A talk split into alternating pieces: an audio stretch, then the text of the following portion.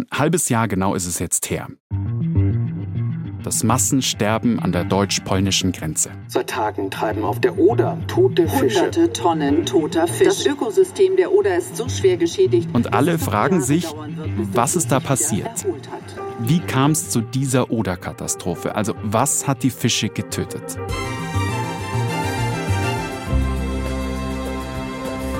Und dann die Ursache für das massenhafte Fischsterben in der Oder ist ermittelt. Schuld sei in jedem Fall ein sprunghaft gestiegener Salzgehalt im Fluss. Der Salzgehalt habe zu einer Massenvermehrung giftiger Algen geführt. Es war also eine giftige Alge, die eigentlich in salzigem Wasser lebt, also vor allem im Meer. Was macht die in einem Fluss wie der Oder? Für die Investigativjournalistin Alexa Höber vom NDR war zu dem Zeitpunkt schon klar, dass das Problem viel größer ist und dass so eine Katastrophe jederzeit wieder passieren kann und auch schon passiert. Vielleicht ja auch im kleinen Bach bei euch ums Eck, also da, wo ihr gern spazieren geht. Die Sache ist nämlich die, in unseren Flüssen landet ein Industrieabfall, der erstmal harmlos klingt, es aber überhaupt nicht ist. Salz. Ihr hört 11 km der Tagesschau-Podcast. Ein Thema in aller Tiefe in der ARD-Audiothek. Ich bin Hannes Kunz. Und immer wenn Viktoria Michalzack mal nicht hier sein kann, dann hört ihr mich. Heute ist Freitag, der 3. Februar. Hallo Alexa. Hi.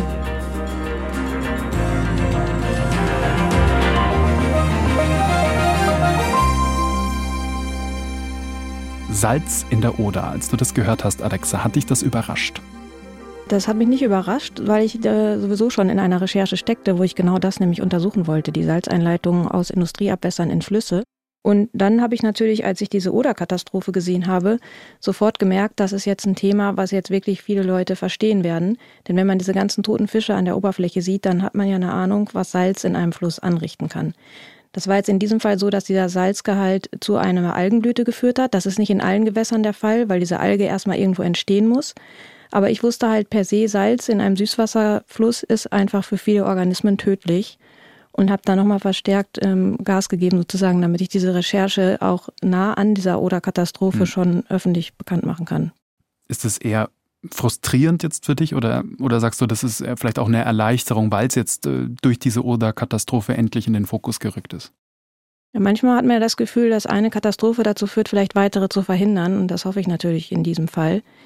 Die Oder-Katastrophe hat diese ganze Dramatik so vor Augen geführt, dass ich glaube, dass das auch in der Politik angekommen ist, dass sich alle alten Genehmigungen für die Einleitung von Industrieabwasser nochmal angeguckt werden müssen, damit man genau das verhindert, dass die Oder halt der erste Fluss war und die nächsten Folgen werden. Also im Sommer 2022, da recherchierst du schon länger zu salzigem Industrieabwasser, dann das Fischsterben in der Oder und die Gefahr wird sehr deutlich und klar ist ja, sowas kann auch in anderen Flüssen passieren. Wo fängst du denn da an? Also welchen Fluss schaust du dir an? Also ich habe mich mit dem Fluss Luther beschäftigt. Das ist ein kleiner Bach oder Fluss, der in Bielefeld entspringt und dann an Gütersloh vorbei, an einer Kläranlage vorbeiführt. Und das ist so ein sehr schöner Fluss eigentlich, wenn man erstmal so oberflächlich drauf guckt. Das ist ja das, dass wir Menschen an diesen Flüssen spazieren gehen und nur die Oberfläche sehen. Da spiegelt sich dann vielleicht die Sonne und die grünen Bäume. Und wir gucken halt normalerweise nicht darunter. Wie sieht der Zustand denn dieses Flusses so unten aus? Und ich habe dann angefangen mit der Recherche und gesehen, dass nur 8% der Flüsse bei uns in gutem ökologischen Zustand sind. Und ich habe auch gesehen in einer Datenbank des Umweltbundesamtes, dass dieser Fluss, diese kleine Luther, in sehr schlechtem Zustand ist. Und wusste aber durch meine Recherche im vergangenen Jahr, dass da salzhaltige Abwässer aus der Erdgasindustrie trotzdem eingeleitet werden dürfen.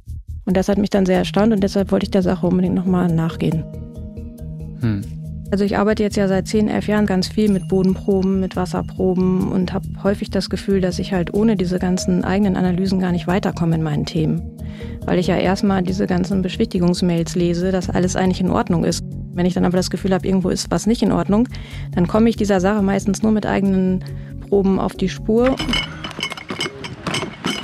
So, also durch die Flasche sehen Sie natürlich nichts, höchstens so, oder? Also die ganze Analyse von Salzgehalten und anderen Schadstoffen, das hat alles mein, der Sachverständige, Dr. Rainer Gellermann, vorbereitet, in Absprache mit dem Labor, das wir ausgewählt hatten, das für solche Analysen zertifiziert ist. Ihr habt dann Wasserproben genommen, die ins Labor geschickt. Was war der Befund? Also wie viel Salz ist da in dem Wasser? Also man sagt, dass ab 200 Milligramm Chlorid pro Liter Wasser schon salzhaltig schmeckt. Es gibt viele Organismen, die ab 200 Milligramm Chlorid pro Liter nicht überleben können. Und wir haben über 600 gefunden. Wenn du sagst Chlorid in dem Wasser, ähm, wir reden davon Salz, oder? oder? Also Chlorid ist ein Bestandteil von Salz. Das kann in Kombination zum Beispiel mit Natrium vorkommen. Das kennt man ja, Natriumchlorid. Wie hoch war dann der, der Salz, der Chloridgehalt? Also der Orientierungswert liegt bei 200 Milligramm pro Liter und wir haben so circa 100 Meter hinter der Einleitung durch die Kläranlage gemessen und da war der Wert bei über 600 Milligramm pro Liter. Also man kann sagen, das, das Dreifache. Dreifache. Mhm. Okay. Aber woher kommt denn dieses Salzwasser? Die Luther war schon bei mir im Fokus, weil ich da schon einen Beleg hatte, dass da salzhaltiges Abwasser aus der niedersächsischen Erdgasindustrie eingeleitet wird. Wenn du sagst niedersächsische Erdgasindustrie, was genau meinst du damit? Also das ist ein Unternehmen, und zwar heißt das Wintershaldea. Das ist ein Unternehmen, das in Niedersachsen Erdgas fördert, zum Beispiel in der Nähe des Ortes Pferden. Also Wintershaldea schreibt selber auf der eigenen Seite, es sei das führende Erdgasunternehmen in Europa. Also die fördern auch in Sibirien und auch in Südamerika und halt auch eher bei uns in Deutschland. Und die bestehen eigentlich aus Wintershall, das ist ein Tochterunternehmen der BASF. Und DEA, das ist die frühere Erdöl-Erdgassparte von RWE DEA und die hat später der Oligarch Michael Friedmann gekauft mit seinem Unternehmen Letter One. Okay. Und was hat jetzt das Salz mit der Erdgasförderung zu tun? Also das Salzwasser entsteht bei der Erdgasförderung. Wenn Gas gefördert wird, kommt dieses Gas nicht einfach so als Gas nach oben, sondern mit diesem Wasser. Und dieses Wasser ist dann oben an der Oberfläche, an den Förderplätzen und damit kann man eigentlich gar nicht so viel anfangen oder eigentlich gar nichts. Und deshalb wird das dann in eine andere Bohrstelle wieder hinuntergepresst. Es geht dann wieder in den Untergrund hinunter. Und da sind die Umweltauflagen ähm, verschärft worden aus Wasserschutzgründen. Sollten dann nur noch bestimmte Bohrstellen benutzt werden, die besonders tief sind. Also das Wasser sollte wieder dahin, wo es herkommt. Also wenn es aus 6000 oder 3000 Meter Tiefe kommt, sollte es auch in diese Tiefe zurück. Hm. Also es gibt normalerweise viele Erdgasunternehmen, die genau das machen. Also die nehmen das Wasser und pressen es zurück in den Untergrund. Das heißt, es muss in druckabgesenkte Lagerstätten gehen. Und das ist manchmal schwierig. Und was sagt Wintershall äh, nun zu dieser Salzwasserentsorgung offiziell? Also das Erdgasunternehmen Wintershall-Dea hat mir immer geschrieben, dass das halt von zertifizierten Entsorgern entsorgt wird, das äh, Lagerstättenwasser, und dass das behördlich genehmigt sei. Und das ist auch der Fall. Wintershall-Dea hat geantwortet, dass sie halt 70 Prozent des Lagerstättenwassers außerhalb des Bergbaus entsorgen, was heißt, dass es nicht wieder zurück in den Untergrund versenkt wird, sondern über Entsorgungsunternehmen als Abwasser entsorgt wird. Und wenn es als Abwasser entsorgt wird, heißt es, dass es irgendwo in die öffentliche Kanalisation eingespeist werden kann, nachdem Schadstoffe entfernt wurden, und dann über eine Kläranlage in den Fluss geht, mit dem gesamten Salz, das noch enthalten ist. Ähm, versteht ihr es richtig, dass das Salzwasser kommt von der Kläranlage. Also die Kläranlage hat Salzwasser in diesen Fluss geleitet. Genau. Also Alexa, das Wasser, hast du gesagt, landet eben nicht wieder in der Tiefe, sondern an der Oberfläche. Wie bist du da überhaupt eigentlich drauf gekommen? Also ich habe mich damit beschäftigt, dass es diese verschärften Umweltauflagen gab und hatte auch diesen Verdacht, dass nicht alle Versenkbohrungen vorhanden sind, um das Wasser wieder in den Untergrund zu geben. Also nicht bei allen Firmen. Und es gab jemanden aus der Erdgasindustrie, quasi ein Insider, der sich bei mir gemeldet hat. Und der hat mir das gesagt, dass man das auch als Abwasser entsorgt und in Kläranlagen gibt. Und dass er damit überhaupt nicht einverstanden ist, weil das für die Umwelt schlechter sei, als wieder in den Boden zurück zu versenken. Das salzige Wasser aus der Erdgasförderung geht also als Abwasser an Kläranlagen und dann landet es im Fluss, also in der Lutter. Wenn es jetzt einen verschärften Wasserschutz gibt, dann kann doch sowas nicht legal sein, oder? Es ist nicht illegal, sondern es ist das Ausnutzen von Graubereichen. Also als 2016 da eine Gesetzesverschärfung kam, um das Wasser zu schützen vor genau diesem Lagerstättenwasser, da wurde ein Passus mit eingerichtet, da heißt es, dass man es auch als Abwasser behandeln kann. Und das geht jetzt über zig verschiedene Stellen, es sind ganz viele verschiedene Behörden beteiligt. Es ist so, dass das Landesbergamt zuständig ist für dieses Lagerstättenwasser, wenn es mit der Gasförderung nach oben gekommen ist und auf einem Förderplatz in einem Tank gesammelt wurde. Dann ist das Bergamt zuständig. Die haben mir geschrieben, sobald der Tanklastzug aber diesen Förderplatz verlässt, sind sie nicht mehr zuständig. Dann ist für diese Transporte eigentlich die Polizei zuständig oder ein Bundesamt, das für den Güterverkehr zuständig ist. Dann kommt dieser Tanklastzug in Liebenau, im niedersächsischen Liebenau an und da wird das Abwasser ja dann behandelt. Für diese Behandlung zuständig ist das Gewerbeaufsichtsamt in Hannover und die haben das auch genehmigt. Wenn die Tanklastzüge dann wieder mit dem behandelten Wasser gefüllt sind, dann ist es nicht mehr als Lagerstättenwasser deklariert, sondern als Industrieabwasser. Dann fährt es wieder über die Straße nach Gütersloh, da wäre wieder die Polizei zuständig. Und dann ist wieder die jeweilige Kreisbehörde zuständig, in deren Kreis die Kläranlage liegt, die das Wasser dann annimmt. Also ich habe jetzt äh, mindestens vier, fünf Ämter gezählt, die da irgendwie zuständig sind in äh, ganz kleinen Teilen. Das macht es ja wahnsinnig unübersichtlich und kompliziert. Äh, blickt da überhaupt noch irgendjemand durch? Also ich weiß nicht, ob jemand sich diesen Prozess schon so angeguckt hat wie ich, ehrlich gesagt. Also ob an den einzelnen Stellen die überhaupt wissen, wie es weitergeht und was am Ende mit diesem Wasser passiert, das denke ich, ist nicht so bekannt. Nee. Und es ist auch so, dass mir auch Behörden geschrieben haben auf meine ersten Anfragen, ich könne ja nicht sagen, das sei Lagerstättenwasser, weil es quasi so eine Art Umdeklarierung gibt. Das Lagerstättenwasser wird halt behandelt, es werden Schadstoffe entfernt, das Salz ist dann noch enthalten und es wird aber auch nicht mehr als Lagerstättenwasser an die Kläranlagen geliefert. Also ich habe mich wochenlang damit beschäftigt, welche Kläranlage das wohl sein könnte und habe am Ende eine gefunden und ich glaube, dass ich denen das als erste gesagt habe, hm. dass es überhaupt Wasser ist, was aus der Erdgasförderung kommt. Also wenn ich das richtig verstehe, äh, Schritt für Schritt durch den Graubereich, um dieses Wasser irgendwie wieder reinzuwaschen, in dem Sinne, also sowas wie Wasserwäsche.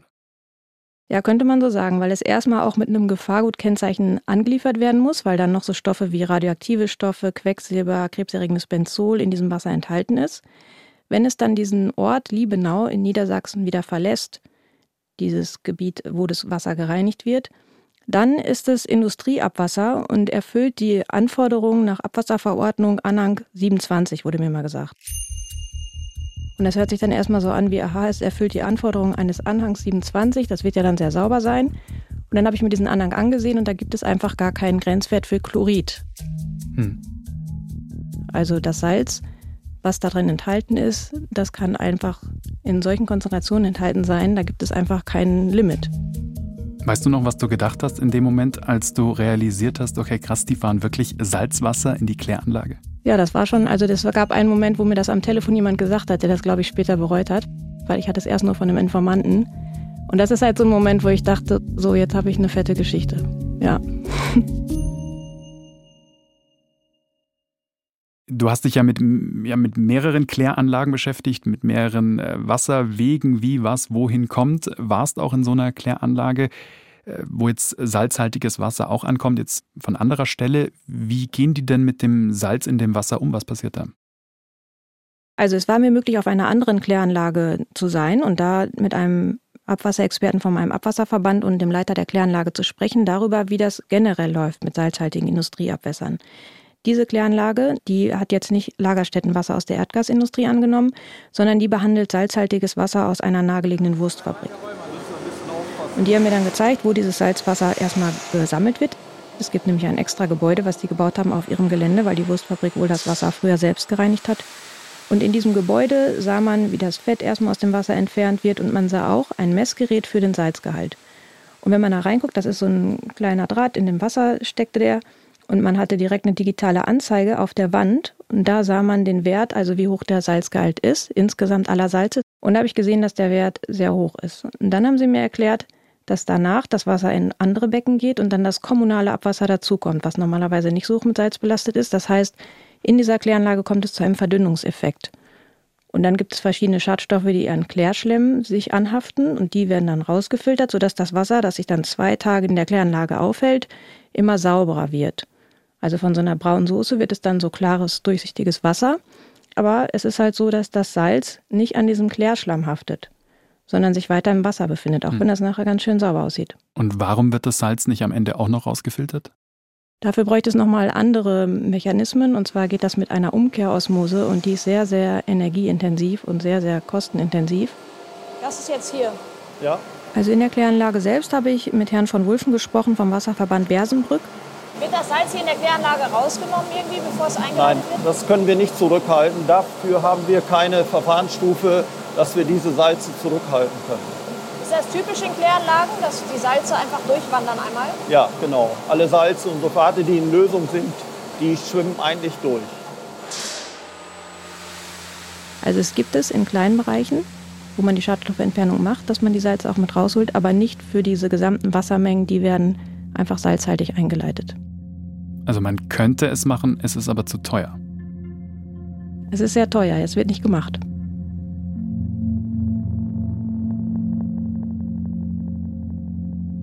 Das Wasser mit dem Salz aus der Industrie kommt jetzt also durch die Kläranlage in die Lutter. Wenn wir uns jetzt äh, diesen kleinen Bach nochmal vorstellen.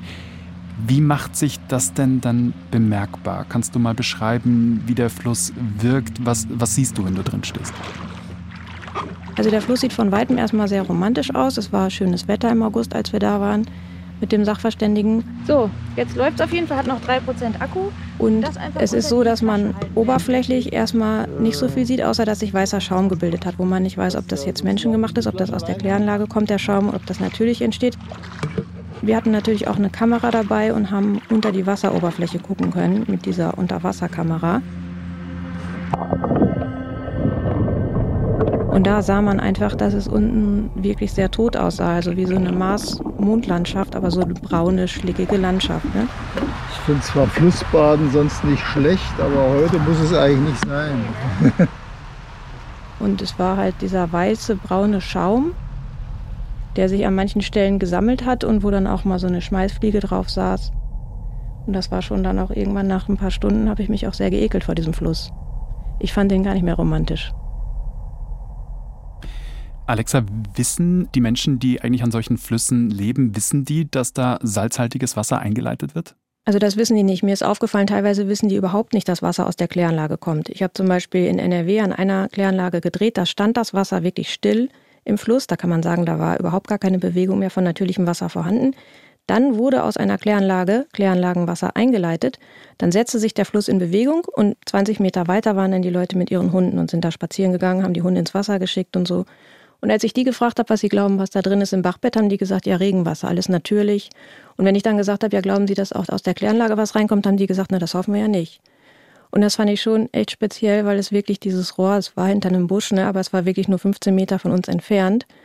Und dass das niemandem klar ist, der da spazieren geht, dass er gerade eigentlich 100 Prozent an Abwasser spazieren geht. Wie haben die reagiert, als du es ihnen gesagt hast? Ja, das hat die schon geschockt.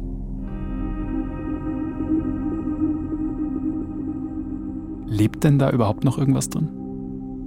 Ja, wir haben später eine Umwelt-DNA-Analyse gemacht. Also da hat ein Professor sich angesehen, welches DNA-Material ist in diesem Bachwasser nachweisbar. Das war Professor Lese, der an der Universität Essen-Duisburg ein Gewässerexperte ist, also ein Biologe, der sich mit Umwelt-DNA beschäftigt. So, hallo. Das bedeutet, dass er die DNA in der Umwelt, zum Beispiel in einem Bach, in einer Probe aus einem Bach, analysieren kann. Von welchen Tieren ist da DNA enthalten? Er kann zum Beispiel sehen, wenn ein Vogel über den Bach geflogen ist und einmal reingekackt hat.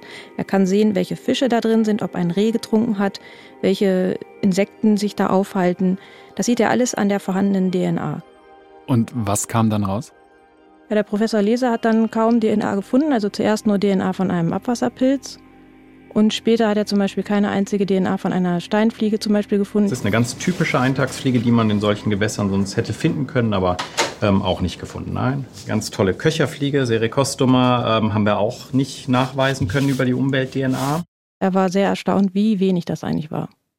Diese Unterwasserbilder, die ihr gemacht habt, was ist da drauf zu sehen und ähm, wie haben die Experten darauf reagiert? Also ich habe mir das dann mit Herrn Professor Florian Lese zusammen angesehen, diese Unterwasseraufnahmen. Und das war halt nochmal wirklich toll, mit einem Experten sich das anzusehen.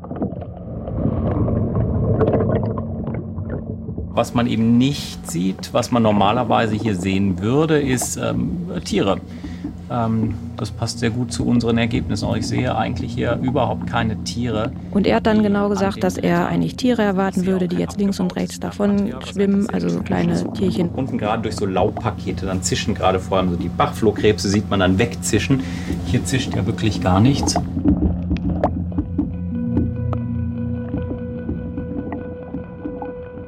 Das ist halt einfach eine braun, ein brauner Schlamm mit unaufgelösten Blättern, die normalerweise von Mikroorganismen im Sommer hätten auch schon abgebaut sein müssen. Das bedeutet, wenn weiter Salz eingeleitet wird, dann wird man definitiv nicht diese Organismen dort finden, die man natürlicherweise dort finden würde. Das ist rein physiologisch, biologische Grundgesetze nicht möglich.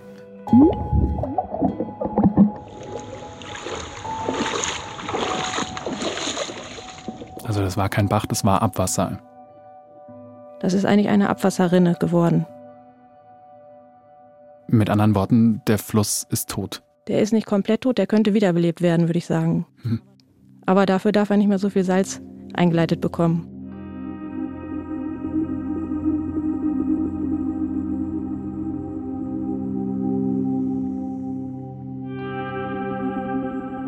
Wenn ich jetzt an den äh, letzten Sommer denke, da war ja nicht nur die Oder in der Presse, auch der Rhein, der viel zu wenig Wasser hatte wegen der Hitze bzw. Trockenheit. Das macht das Problem mit dem Salz ja noch viel schlimmer, oder? Also ich habe diese Proben extra so terminiert, dass es Ende August war. Da gab es diese lange Dürreperiode im Sommer, da hat man das ja auch gemerkt, der Rhein war viel Thema, wie wenig Wasser der geführt hat. Und es war auch in der Luther so, dass sie sehr, sehr wenig natürliches Wasser geführt hat, nämlich 29 Prozent im Bachbett waren natürliches Wasser und 71 Prozent stammten aus der Kläranlage. Der Hitzesommer führt also dazu, dass das salzige Klärwasser einen noch größeren Anteil hat. Ja, also ich finde, vor allen Dingen kann man da ja so einen Bogen schlagen, weil ja diese Niedrigwasserstände durch die klimatischen Veränderungen kommen, die durch die Verbrennung von Kohle, Öl und Gas entstehen. Und es ist einfach besonders merkwürdig, finde ich, dass eine Industrie, die durch ihre Art des Wirtschaftens in den letzten Jahrzehnten zu diesen klimatischen Veränderungen beigetragen hat, erheblich, und dadurch auch eigentlich mitverantwortlich ist für die niedrigen Wasserstände, dass der es auch noch erlaubt wird, bei diesen niedrigen Wasserständen die Schadstoffe einzuleiten, die dann eigentlich quasi das Leben im Fluss komplett töten. Hm.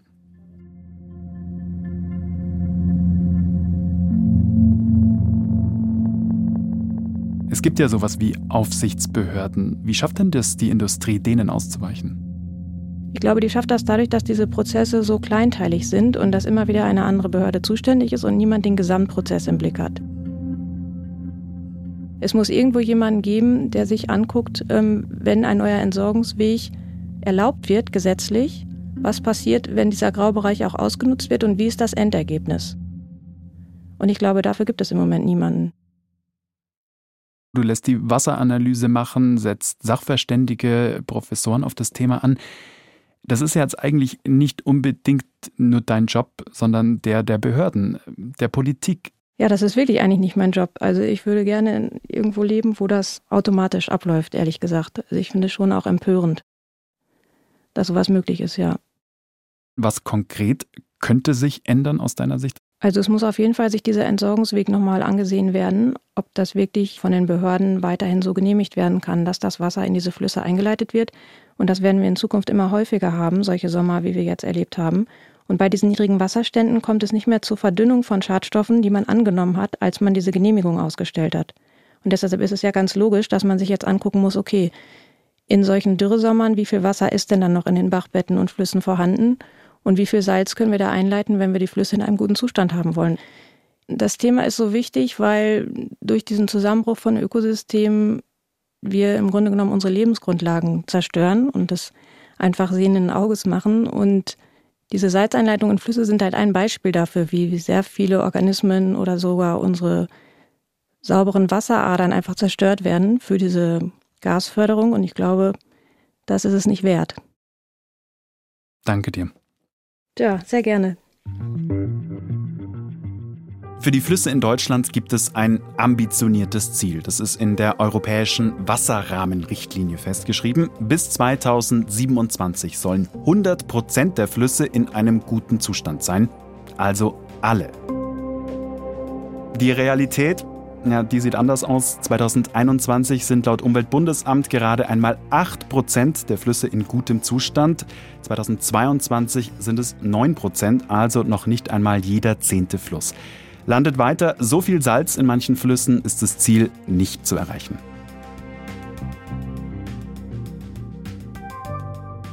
Das war unsere Folge für heute hier bei 11KM, der Tagesschau Podcast. Zu Salz in unseren Flüssen hat Alexa Höber in aller Tiefe für Panorama 3 im NDR recherchiert. Ihr findet die Beiträge verlinkt in den Show Notes auf der Seite des NDR oder auf tagesschau.de. Uns, also 11KM, findet ihr in der App der ARD Audiothek.